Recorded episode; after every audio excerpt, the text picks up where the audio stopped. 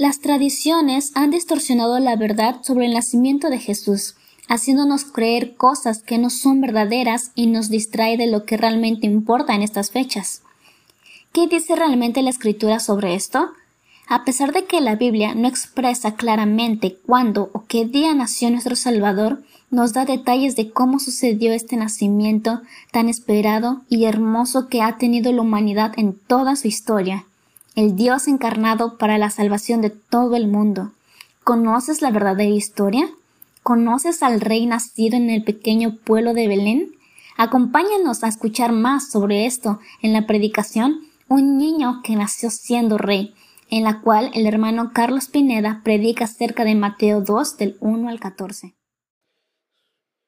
Muy buenos días hermanos. Eh, vamos a iniciar esta, esta predicación y pues, como saben, el, pastor no está disponible ahorita, pero pues les animo, hermanos, a que sigamos orando por la, por la vida del pastor, por la salud de él y de su familia.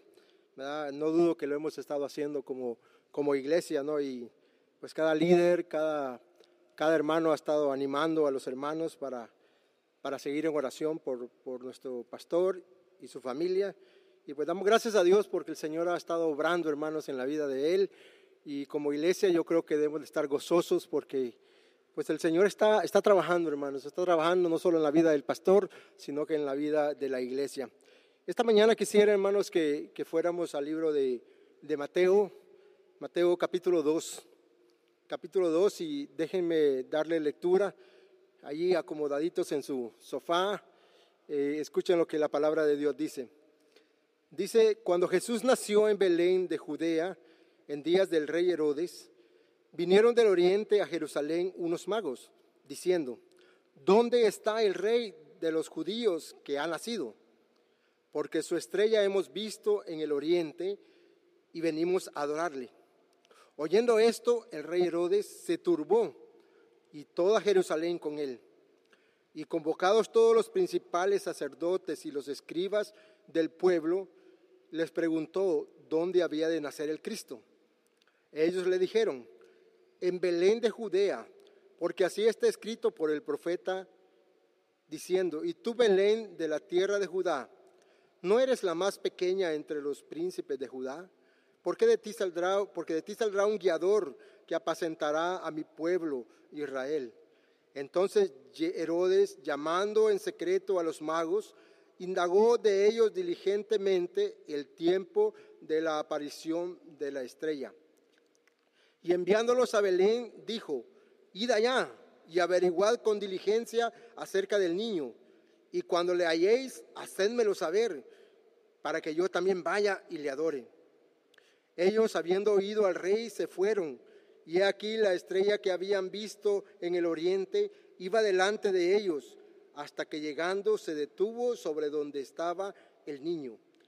Y al ver la estrella se regocijaron con muy grande gozo. Y al entrar en la casa vieron al niño con su madre María y postrándose lo adoraron. Y abriendo sus tesoros le ofrecieron presentes, oro, incienso y mirra. Pero siendo avisados por revelación en sueños que no volviesen a Herodes, regresaron a su tierra por otro camino. Después que partieron ellos, he aquí un ángel del Señor apareció en sueños a José y le dijo, levántate y toma al niño y a su madre y huye a Egipto y permanece ahí hasta que yo le diga, porque acontecerá que Herodes buscará al niño para matarlo. Y él despertando, tomó de noche al niño y a su madre y se fue a Egipto. Vamos a orar, hermanos. Padre, muchas gracias por esta mañana que nos, que nos regala, Señor. Definitivamente, Señor, hemos gozado de tu misericordia, Señor, porque hemos podido abrir nuestros ojos este día, Señor, y estamos gozosos, estamos alegres, Señor.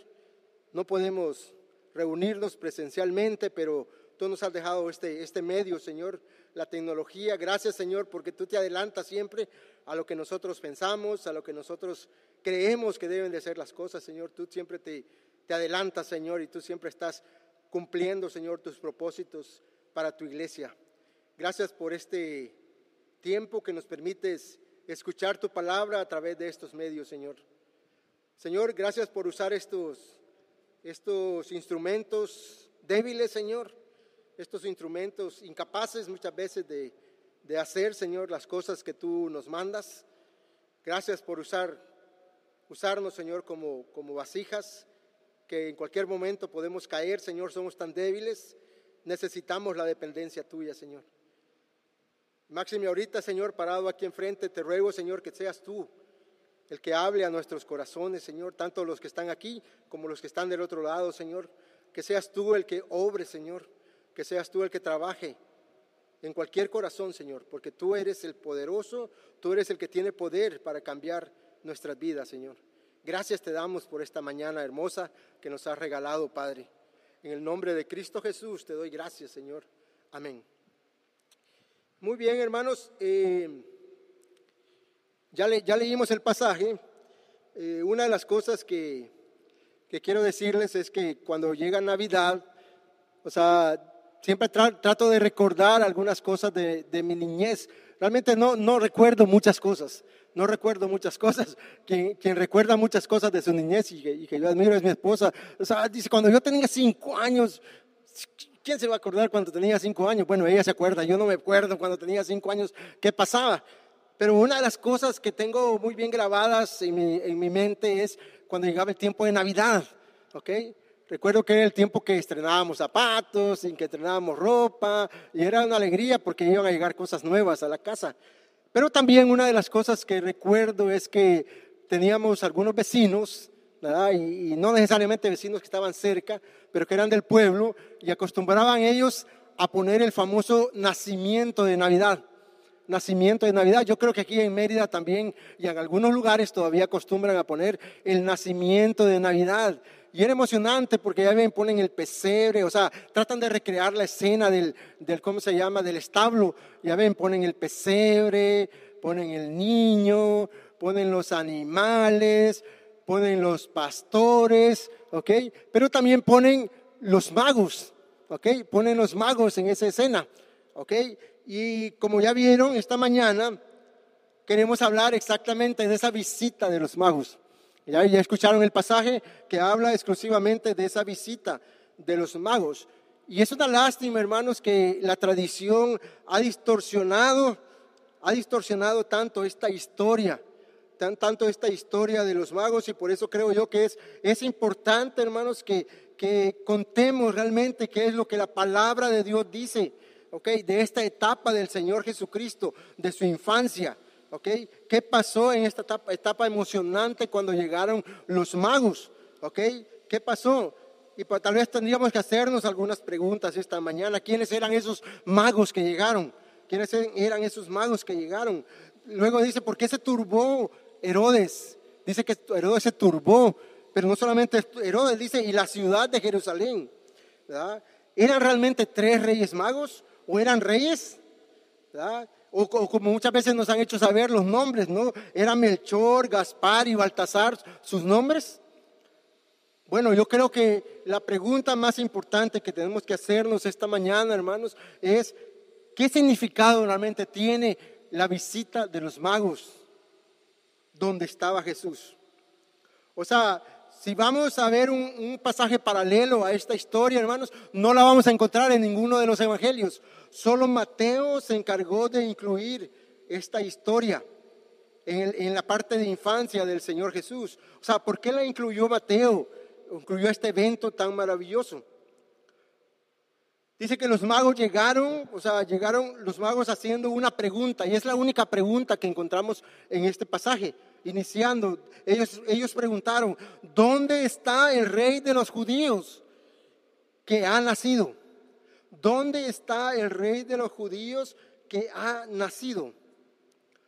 O sea, queremos esta mañana, hermanos, aprender por lo menos, por lo menos sacar tres cosas de esta, de esta, de esta enseñanza que Mateo nos deja, inspirado por el Espíritu Santo. Tres aspectos importantes de este rey que había nacido había nacido. Y el, aspecto número uno es decirles que el tema de esta, de esta predicación es un niño que nació siendo rey. un niño que nació siendo rey.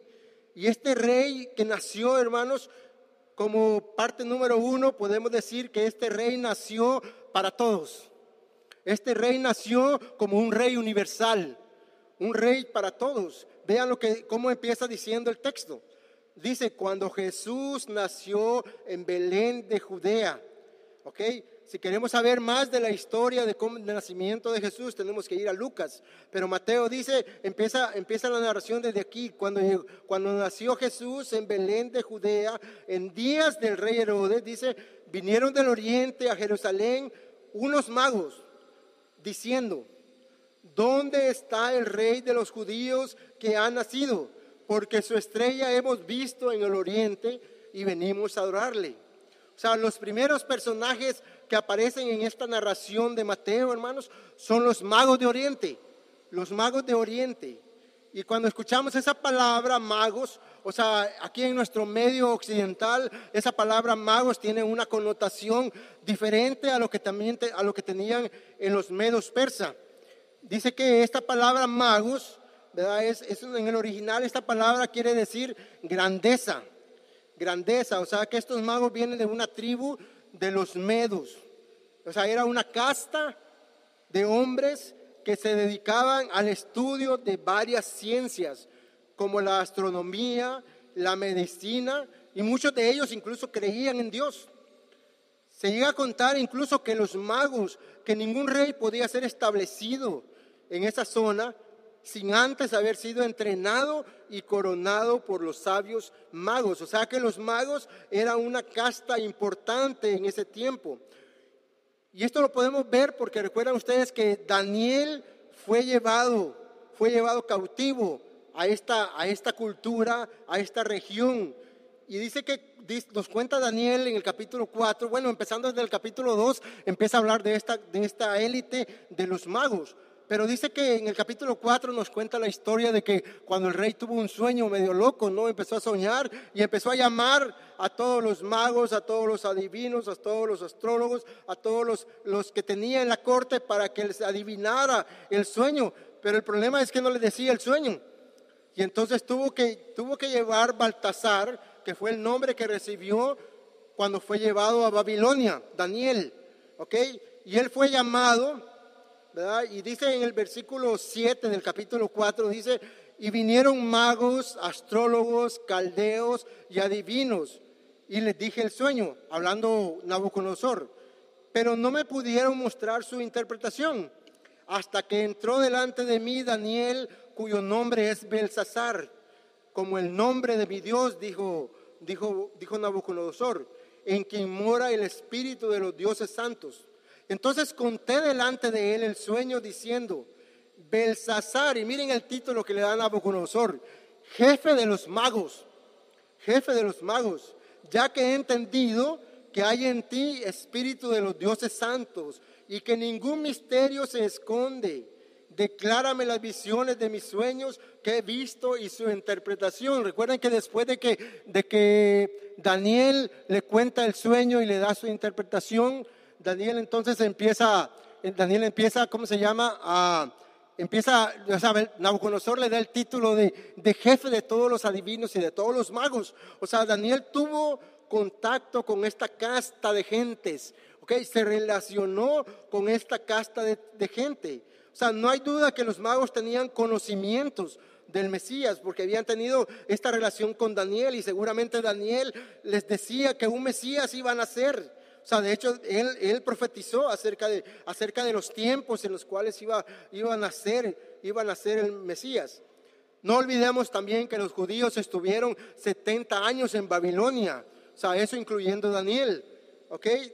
Daniel les había profetizado que el Mesías iba a llegar, iba a llegar.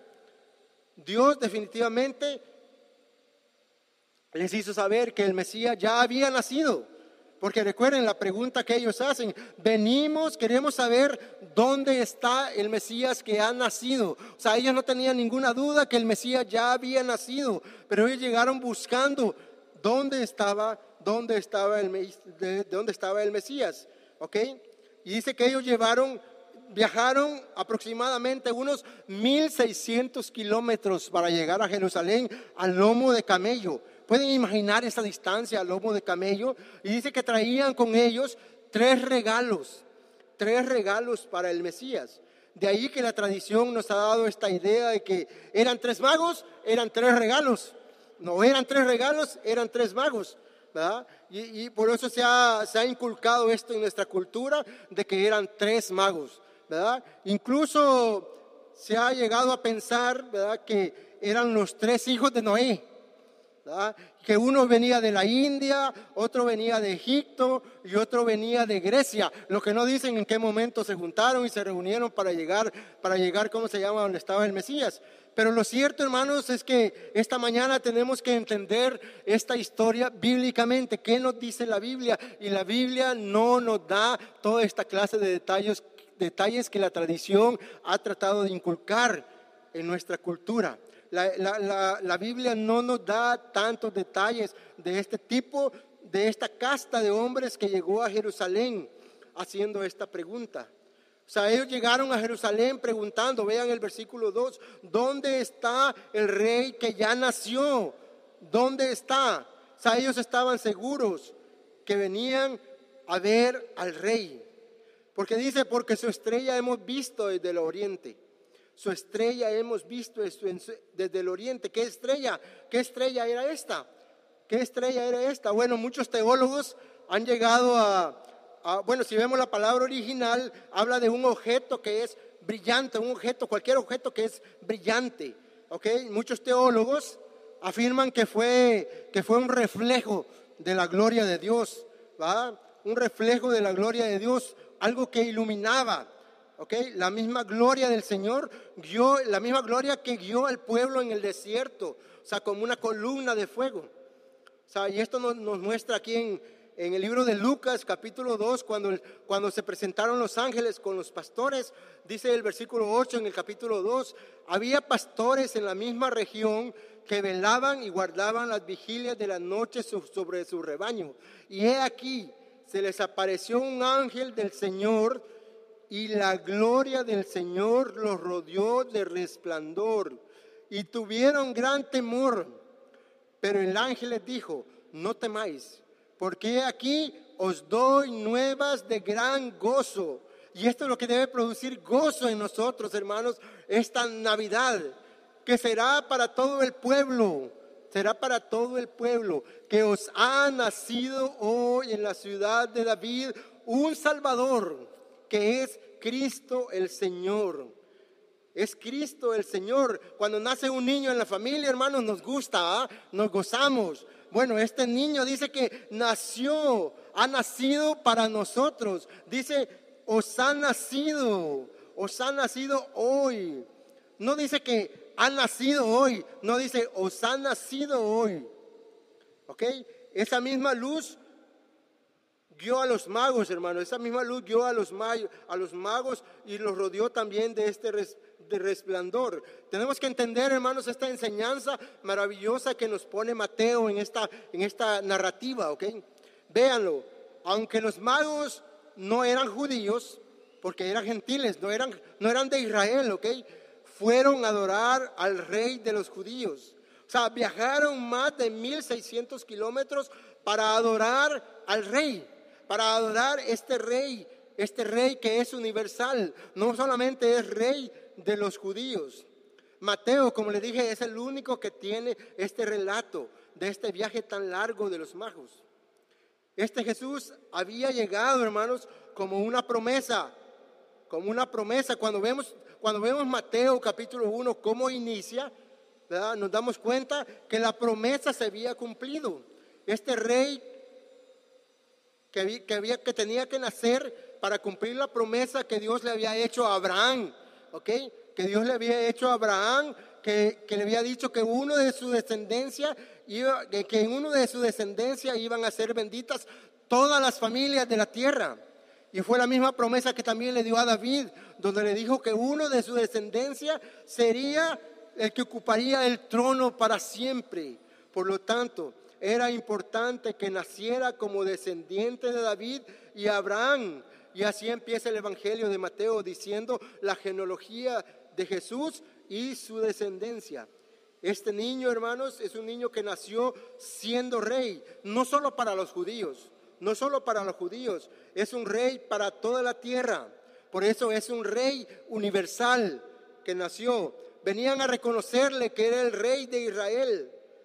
O sea, tenemos que ver, hermanos, que es un rey que ha nacido y que es un rey que sobre toda religión o cultura, Él es el camino, Él es la verdad y Él es la vida. No hay otro camino, hermanos, no hay otra verdad y no hay otro que dé vida como la que da este rey y es para todos.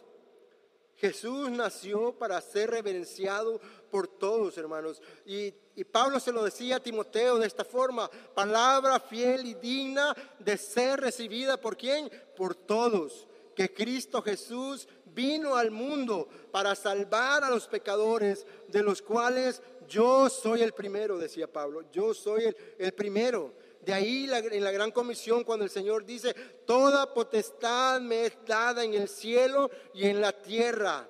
Y nos da la orden, por tanto, ir y hacer discípulos a quienes? A todas las naciones, a todas las naciones. Toda rodilla se doblará, toda lengua proclamará que Jesucristo es el Señor para gloria de Dios Padre para gloria de Dios Padre. Este rey vino para todos. Este rey nació para todos. Llegará este momento donde todos se postrarán ante el rey reconociéndole. Ahora, sin embargo, hermanos, tenemos que reconocer esta mañana que no todos reconocerán la autoridad suprema de este rey. No todos reconocerán la autoridad suprema de este rey. Y aquí es donde podemos sacar nuestro segundo punto. Es un rey que va a ser rechazado y va a ser resistido. Es un rey que vino, pero va a ser rechazado y va a ser resistido. Miren cómo dice el versículo 3. Dice, oyendo esto, el rey Herodes se turbó y toda Jerusalén con él. Oyendo esto, el rey Herodes se turbó y toda Jerusalén con él. Bueno, para poder entender este punto, hermanos, yo quisiera que, me dieran la oportunidad de contarles un poquito de historia. Esto no, no está en la Biblia, ¿ok? Sino que es historia. ¿De qué historia les voy a hablar? Bueno, les voy a hablar un poquito del, rey Herodes. Él, es el que entra a escena aquí. Ok, ya hablamos de los magos, ahora vamos a hablar de Herodes. Él es el que entra a escena. Ahora, ¿quién era este Herodes? ¿Por qué se turbó? Bueno, voy a hablarles un poquito de esto. Se cuenta de que Herodes, hermanos, no era judío, no era judío. Se dice que era de, era edumeo, o sea, de la nación de Edom, ¿verdad? Eh, básicamente, hermanos, Herodes era un usurpador, ¿ok? Básicamente para los judíos, Herodes era un usurpador. Había llegado allí por todas sus conexiones que su papá tenía. Su papá se llamaba Antípater. Antíparse, se llamaba su papá, y él era un gobernador en Edom. Se cuenta que en el año 63, cuando Judá fue capturada por los romanos, ¿okay? este Antípater buscó el favor de los romanos para ser gobernador de Judea.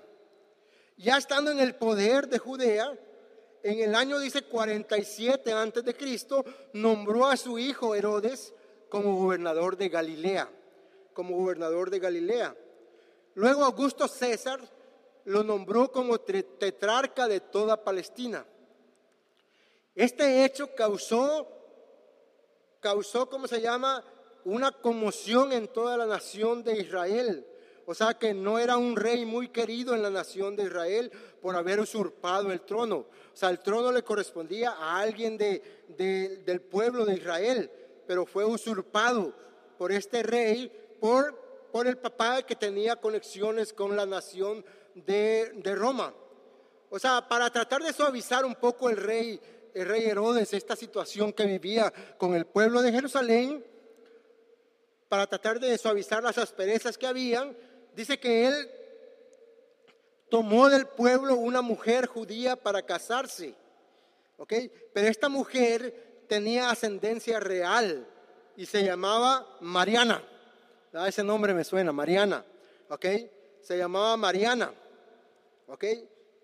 Pero Herodes, pero Herodes siempre fue paranoico, ¿ok? Le tenía terror a todo lo que pareciera conspiración, ¿verdad? Y dice, dice la historia que este Herodes mató a toda la familia de Mariana, su esposa.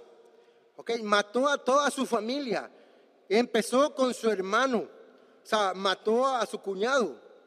Luego mató a su tío de Mariana, pero no se conformó así, mató a su abuelo. Porque recuerden, eran descendencia real, real y podían ocupar el trono de Herodes.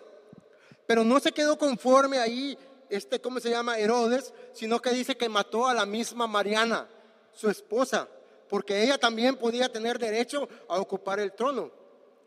Pero no se conformó solamente con esto, este maligno Herodes, sino que también dice que mató a sus tres hijos, uno a uno, para que nadie le quitara el trono. En el, de hecho, en el tiempo de Jesús se decía que era mejor ser cerdo de Herodes que su hijo, que ser llamado hijo de Herodes. Era un juego de palabras que usaban, pues la misma palabra en griego para referirse a cerdo y para hijo era muy parecida.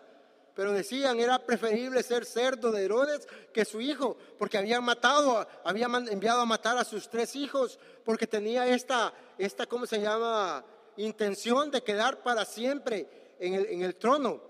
Y no se conformó allí este Herodes, sino que dice que en el día de su muerte, en el día de su muerte, o sea, antes de morir, dice que capturó a los hombres más importantes de la ciudad y, los, y dio la orden que el día de su muerte murieran, los mataran, para que el pueblo llorara su muerte. Ahora imagínense con esto en mente, con esta información en la mente, hermanos. Imagínense lo que pasó por la mente de Herodes cuando llegaron a Jerusalén estos magos hombres importantes de una casta desde el origen, desde el oriente, preguntando por el rey, ¿dónde está el rey de los judíos que ha nacido? Dice el pasaje que Herodes se turbó, pero también dice, igual toda Jerusalén. Y uno podría preguntarse, bueno, de Herodes ya nos dimos cuenta por qué se turbó. Era paranoico, o sea, y escuchó, alguien me va a quitar el reino. Pero luego dice, toda Jerusalén. Hermanos, el pueblo sabía lo que podía pasar con Herodes si se sentía amenazado por alguien que osara quitarle su trono. O sea, esta agitación en el rey Herodes iba a provocar un baño de sangre, hermanos. Y la historia nos dice que eso fue lo que pasó. Si usted lee los demás versículos del 14 en adelante que leímos, nos vamos a dar cuenta ¿Qué es lo que pasó? Un baño de sangre. Él mandó a matar a todos los niños menores de dos años. ¿Para qué? Para matar a este niño. Pero en este, en este relato, hermanos, entran en escena otros personajes. Vean del versículo 4 en adelante. Dice, y convocados todos los principales sacerdotes y los escribas del pueblo, les preguntó, el rey Herodes les preguntó, ¿dónde había de nacer el Cristo? Ellos le dijeron, en Belén de Judea, porque así está escrito por el profeta. Y luego sale, lo que dice el profeta. Y tú, Belén de tierra de Judea, no eres la más pequeña entre los príncipes de Judá, porque de ti saldrá un guiador que apacentará a mi pueblo Israel. Esa es la, profecía que encontramos en el libro de Miqueas, que donde nos predicó el hermano Martín la semana pasada, ¿recuerdan? Este Miqueas era un contemporáneo de Isaías, que dio esta profecía 700 años del nacimiento de Cristo, 700 años antes del nacimiento de Cristo. O sea, Miqueas, tenemos que acostumbrarnos ahí donde está, donde está Miqueas, gracias a Dios que llegan estas fechas, porque como que en estas fechas le damos más importancia al, libro de Miqueas, nos, se nos, hace fácil, se nos hace fácil buscar dónde está el libro de Miqueas. Pero si leemos este pasaje, hermanos, en el capítulo 5 de Miqueas, versículo 2, nos vamos a encontrar con este pasaje que es un, un poquito paradójico, más bien es completamente paradójico. Dice, pero tú Belén, Efrata, pequeña para estar en las familias de Judá, de ti me saldrá el que será el Señor en Israel. Y sus salidas son desde el principio, desde, los días de eternidad, de la eternidad. O sea, hermanos, había nacido el eterno. He allí el tema por los cuales le digo, un niño que nació siendo rey.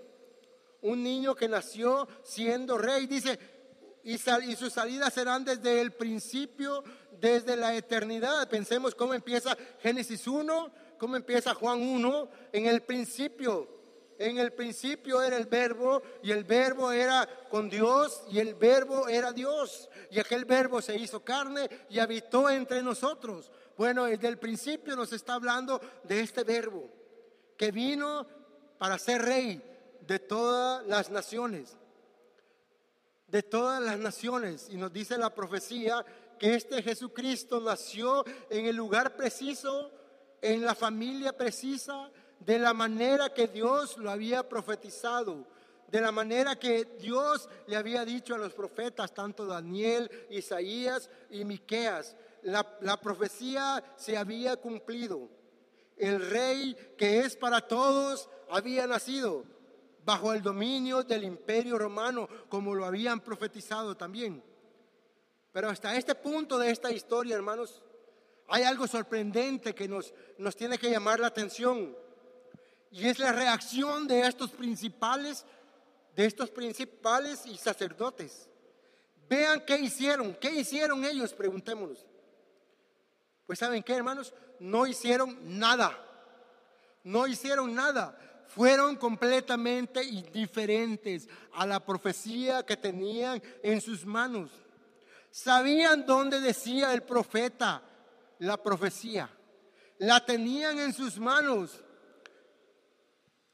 pero ellos no hicieron absolutamente nada. Fueron indiferentes. Mire cómo dice el, pastor Sugel.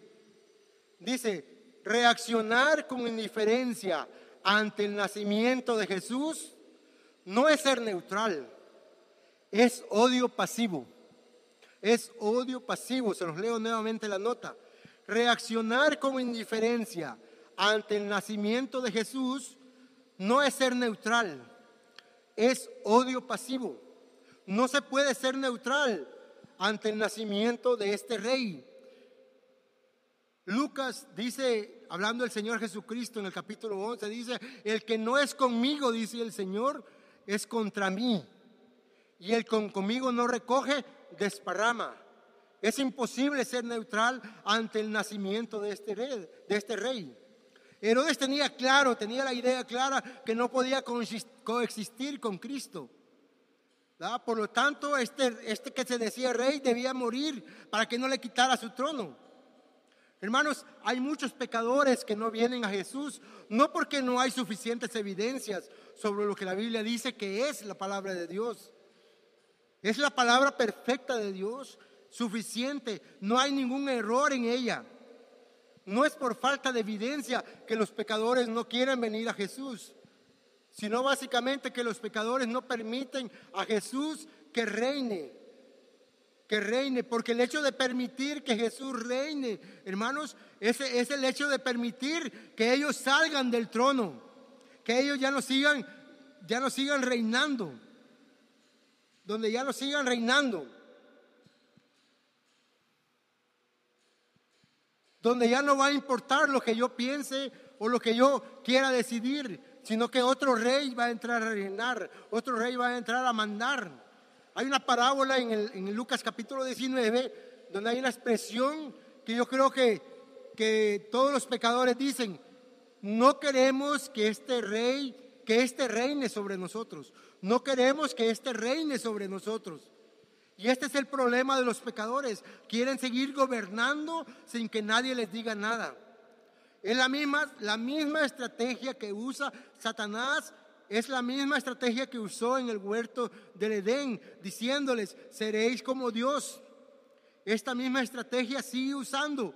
Sigue usando para qué? Para que los pecadores no vengan a Jesús y puedan ver a este rey que vino a este mundo, que bajó, se encarnó, siendo rey, se encarnó para vivir entre nosotros para ser el rey de nuestras vidas. Herodes reaccionó con furia asesina para matar a este, a este rey. Pero tenemos que entender, hermanos, que nadie puede echar a perder los planes que Dios tiene. Los planes que Él ya, ya ha decretado, nadie los puede echar a perder. Esto nos lleva a pensar en una tercera idea, hermanos, que encontramos en este, en este pasaje. Ya vimos que este niño que nació siendo rey es un rey universal para todos, pero también es un rey que va a ser rechazado, va a ser, va a ser resistido por muchos, no lo van a querer porque quieren seguir reinando, siguen, quieren seguir ocupando el lugar que solo Dios tiene que ocupar. Pero también en tercer lugar tenemos que entender que es un rey que no puede ser destruido no puede ser, no puede ser destruido. Dice el versículo 7. Entonces Herodes, llamando en secreto a los magos, indagó de ellos diligentemente el tiempo de la aparición de la estrella. Y enviándolos a Belén, dijo, id allá y averiguad con diligencia acerca del niño. Y cuando le halléis, hacedmelo saber para que yo también vaya y le adore. Y habiendo oído el rey, se fueron, y he aquí la estrella que habían visto en el oriente iba delante de ellos, hasta que llegó y se detuvo sobre el lugar donde estaba el niño. Véanlo, Herodes no preguntó dónde, dónde, es que va, dónde es que va a estar el niño. Quiero ir a adorarlo. No, él dice que indagó en qué tiempo había aparecido esa estrella. Él quería calcular cuánto, cuándo apareció la estrella para ver cuántos niños tenía que matar y entre ellos asegurarse que mataba al Mesías. Pero nos dice la escritura que la estrella se detuvo. Como pueden ver, no podía ser una estrella, ni un cometa, como muchas veces algunos dicen. Es la gloria de Dios que iba guiando a estos hombres y se posó exactamente en el lugar donde estaba el niño con su familia. Versículo 10 dice, cuando, cuando vieron la estrella, se regocijaron sobremanera con alegría. Y entrando en la casa, vieron al niño con su madre María. Y postrándose, le adoraron. Y abriendo sus regalos, le presentaron obsequios de oro, incienso y mirra.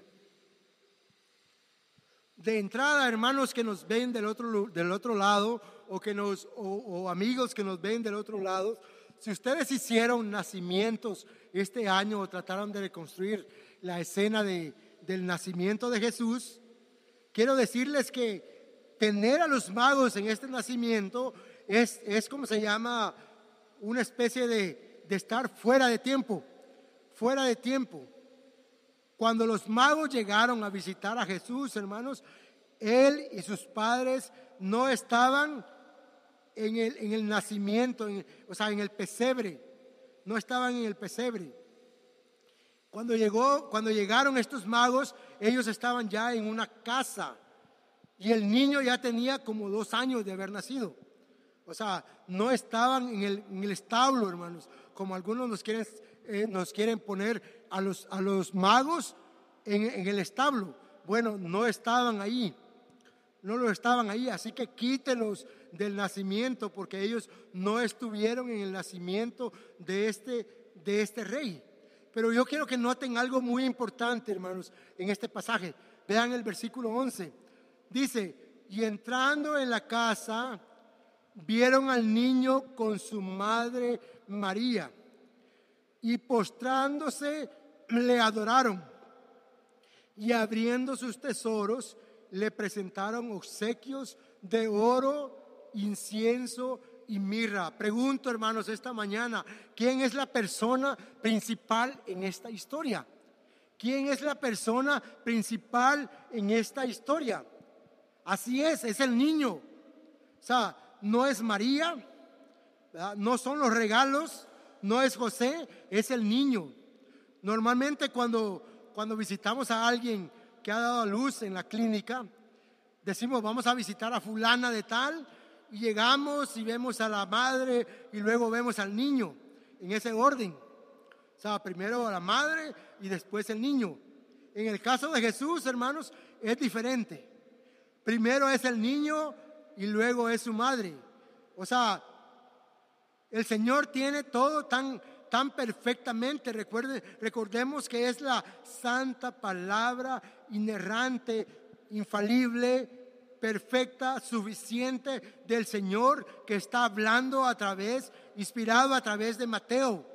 Y nos está describiendo esta historia. En ese mismo orden nos está diciendo el niño y María.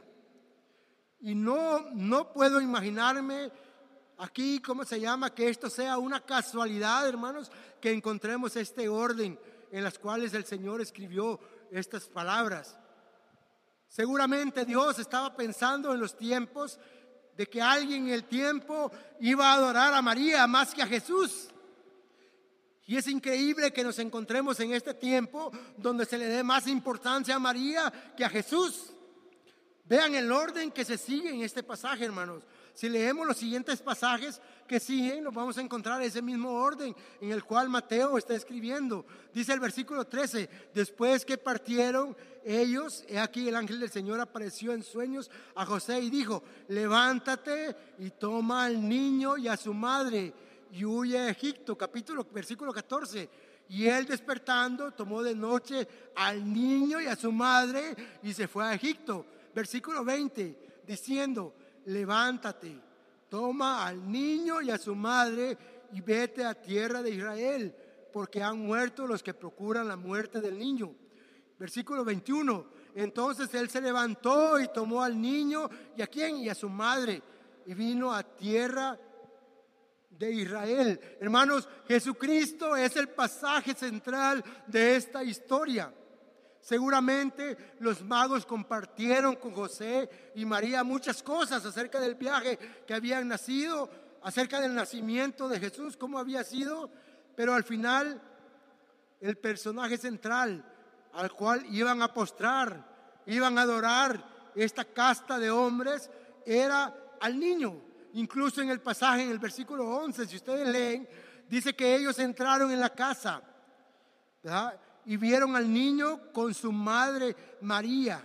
Y luego dice, y se inclinaron y lo adoraron. No dice la adoraron, dice y lo adoraron. Adoraron a Jesús, no a María. Adoraron a Jesús. Y miren hermanos, no es que nosotros tenemos algo contra María, la madre de Jesús. Claro que no, nosotros la respetamos, pero sabemos de que es una pecadora redimida como cualquier héroe de la fe que encontramos en la palabra de Dios. Ella recibió gracia también de parte de, de Dios y fue usada como un instrumento para mostrar la gloria del Señor. Y en ningún otro, dice la escritura en Hechos, y en ningún otro hay salvación, porque no hay otro nombre bajo el cielo dado a los hombres en que podamos ser salvos. Jesucristo es la persona central en este pasaje. Los magos se postraron ante Jesús porque lo estaban reconociendo como Dios, lo estaban reconociendo como el rey, como el que había llegado para ser adorado, para, para tener solamente Él esta adoración. Ellos sabían, ellos sabían perfectamente bien cómo rendirle adoración a personas importantes. Ellos sabían qué tipo de regalos, ¿ok? ¿Qué tipo de regalos? Tenemos que, tenemos que visualizar la escena que Mateo nos está poniendo, hermanos. Aquí. ¿Pueden imaginarse ustedes este grupo de hombres sabios que estaba acostumbrado a relacionarse con personas importantes, con reyes, gobernadores de otras naciones, porque dice que entrenaban reyes. Imagínense, y vienen a, esta ciudad insignificante, a esta aldea insignificante, a esta familia insignificante, y se postran ante este niño de dos años de edad, en esta insignificante aldea. Se postran ante Él reconociendo que solo Él merece toda honra y toda, toda honra y toda adoración. No sabemos toda la información que tenían estos magos, pero es obvio que ellos miraban al Mesías como un personaje de suprema importancia. Es inclusive posible que Dios les haya revelado que este era el Hijo de Dios, era el Hijo de Él. Tanto así que le llevaron regalos dignos de un rey. Oro, incienso y mirra. Estos eran regalos que solamente los podía recibir un rey. Algunos comentaristas dicen que fueron regalos cuidadosamente escogidos para expresar la grandeza de este rey. Ellos sabían que este rey lo merecía. Era un personaje que merecía toda adoración. Ellos no querían adorar a los dioses de su pueblo, sino que viajaron toda esta enorme cantidad de kilómetros para ir a adorar al Mesías, para ir a adorar al rey. Eran regalos que solo merecía este rey que había nacido. Sabían que venían buscando al rey para adorarlo. Ese Dios que se había hecho hombre, que había bajado. Ese Dios que no escatimó ser igual a Dios, sino que se humilló y bajó a este mundo, ¿para qué? Para relacionarse con todos los pecadores, para sentir lo mismo que nosotros sentimos, para tener las mismas debilidades que nosotros tenemos. Pero dice la escritura, sin pecado, sin pecado. Ellos viajaron estos cientos de kilómetros para conocer a este niño que había nacido y postrarse y darle estos regalos que eran dignos de la realeza.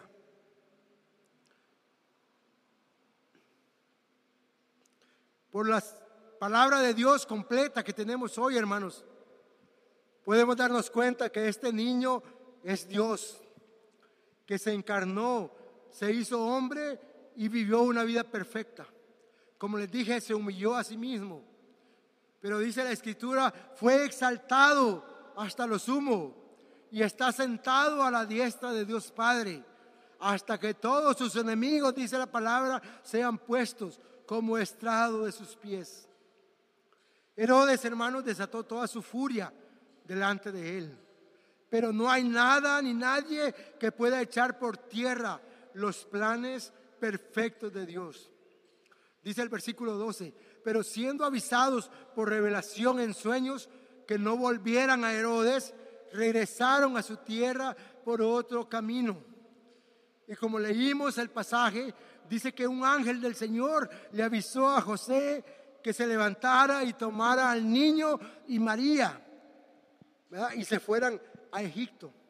Este rey, hermanos, este rey era un rey indestructible. Nadie le podía dañar nadie podría destruir el propósito para el cual había venido. Ustedes creyeron que mataron al autor de la vida, decía Pedro, pero no se dieron cuenta de que los planes que el Señor tiene son perfectos.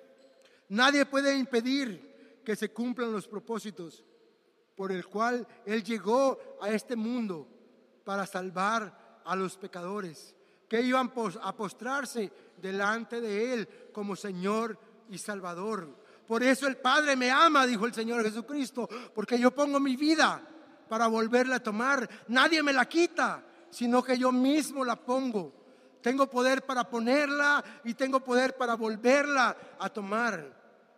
Este mandamiento recibí de mi Padre. Hermanos, este rey es universal para todos. Claro que sí, este rey es rechazado por muchos, es resistido, no aceptado por muchos. Pero este rey es indestructible, vino a cumplir el propósito. Y esta es la explicación teológica, podríamos decir, de esta narración que encontramos solo en Mateo capítulo 2. No lo encontramos en otro lado. Para concluir, yo quisiera que nos preguntáramos esta noche, ¿cómo vamos a reaccionar nosotros ante el nacimiento del Hijo de Dios? Este niño que nació siendo rey, este niño que es indestructible. ¿Cómo vamos a reaccionar? Y esta es la verdadera Navidad, hermanos. La forma como nosotros reaccionemos es como realmente le estamos dando la importancia a este rey. Ya vimos las respuestas típicas de los hombres cuando son enfrentados con esta persona, con este Mesías, con este Cristo. Ya vimos a Herodes que quiso destruirlo. Los principales sacerdotes fueron qué? Indiferentes. Fueron indiferentes. Y los magos dice, lo adoraron.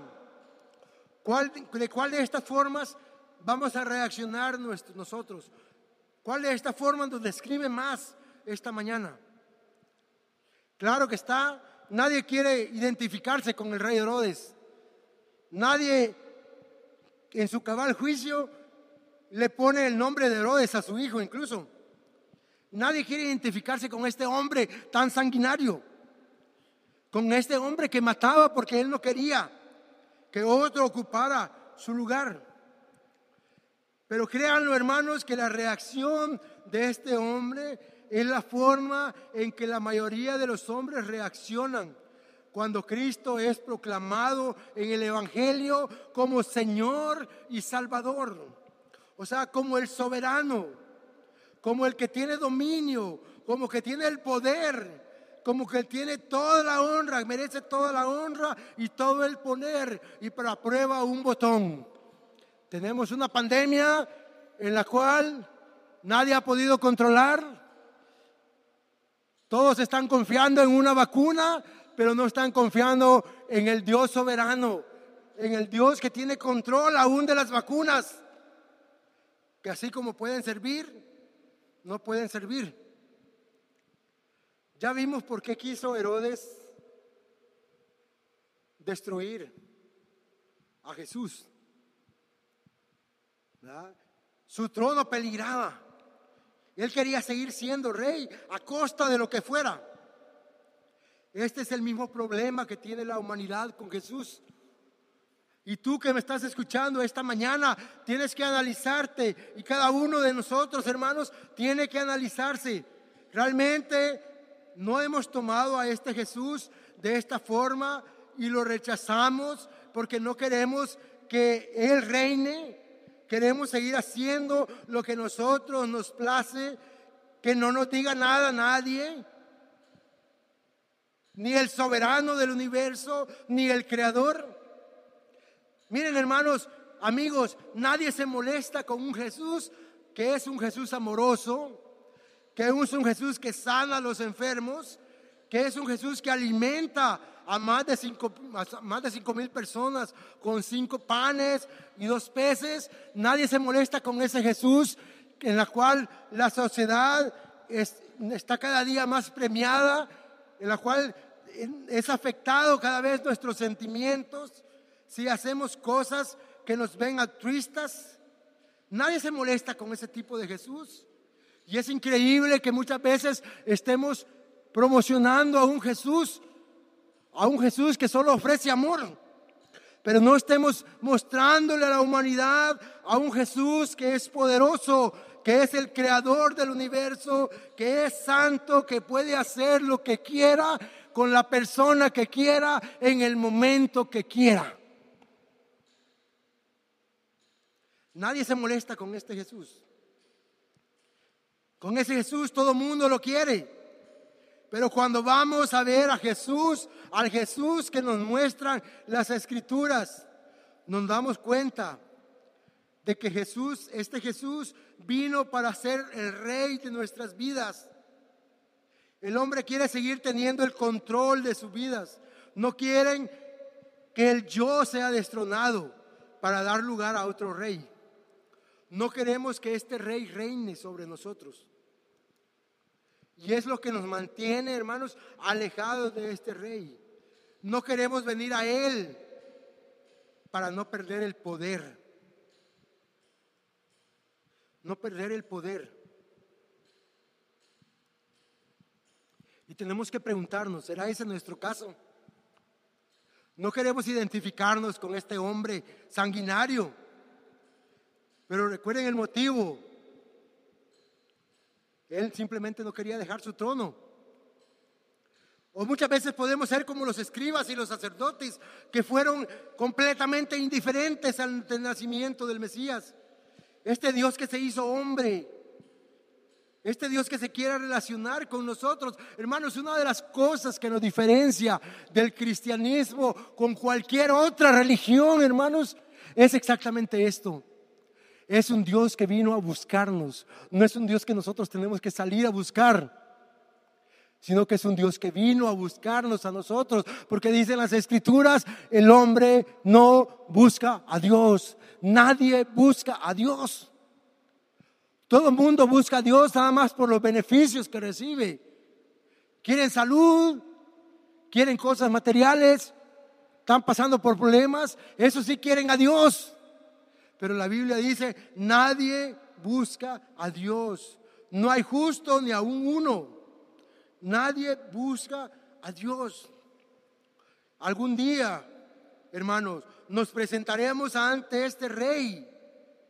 Como dice la escritura, de la manera que está establecido para los hombres, que mueran una sola vez y después de esto el juicio. Todos nos vamos a enfrentar ante este rey, siendo juez. Y nos va a decir, realmente yo fui el rey de tu vida? ¿Ocupé yo el, trono o seguiste tú reinando? El hecho de que el Hijo de Dios se haya encarnado, aquel verbo se hizo carne, dice la palabra, era para algo muy importante. Solo Él podía pagar el precio solicitado por la justicia de Dios, hermanos. El pago por los pecadores como tú y como yo, como dice el apóstol Pablo, de los cuales yo soy el primero. El verbo encarnado lo hizo en la cruz del Calvario. Solo Él llenaba el requisito para pagar este precio requerido por la justicia de Dios. Todos nosotros nos descarriamos nada más como ovejas. Cada cual se aparta por su camino, dice, pero Jehová cargó en él el pecado de todos nosotros. De todos nosotros. Solo Jesús cumple el estándar de Dios. Solo Él es perfecto. Nosotros no podemos pegar al blanco. Nosotros fallamos. Nosotros pecamos contra Dios. Tratar con indiferencia este mensaje, hermanos, es tener un odio pasivo hacia este rey que ha nacido, que os ha nacido hoy. La neutralidad, hermanos, el ser neutral es imposible cuando estamos hablando de este rey del universo, de este creador que es tres veces santo. Y el que no está conmigo, dijo el Señor, está contra mí. O estás en el grupo de los que adoran a Jesús. Tal vez no lo adoran perfectamente, pero sí sinceramente quieren adorar al Señor Jesús. Tenemos que pensar esta mañana y orar al Señor para que muchos que escuchan quieran realmente la sabiduría de estos magos para buscar a Jesús y rendirse en adoración a Él. Aún con la poca información que, que tenían estos magos, ellos viajaron, pero ahora nosotros tenemos toda la información, toda la palabra revelada para que podamos buscar y adorar a este rey. Él es el rey, hermanos. Él, es la verdadera Navidad. él es el rey que vino a buscarnos. Rindámonos esta mañana en adoración a este rey.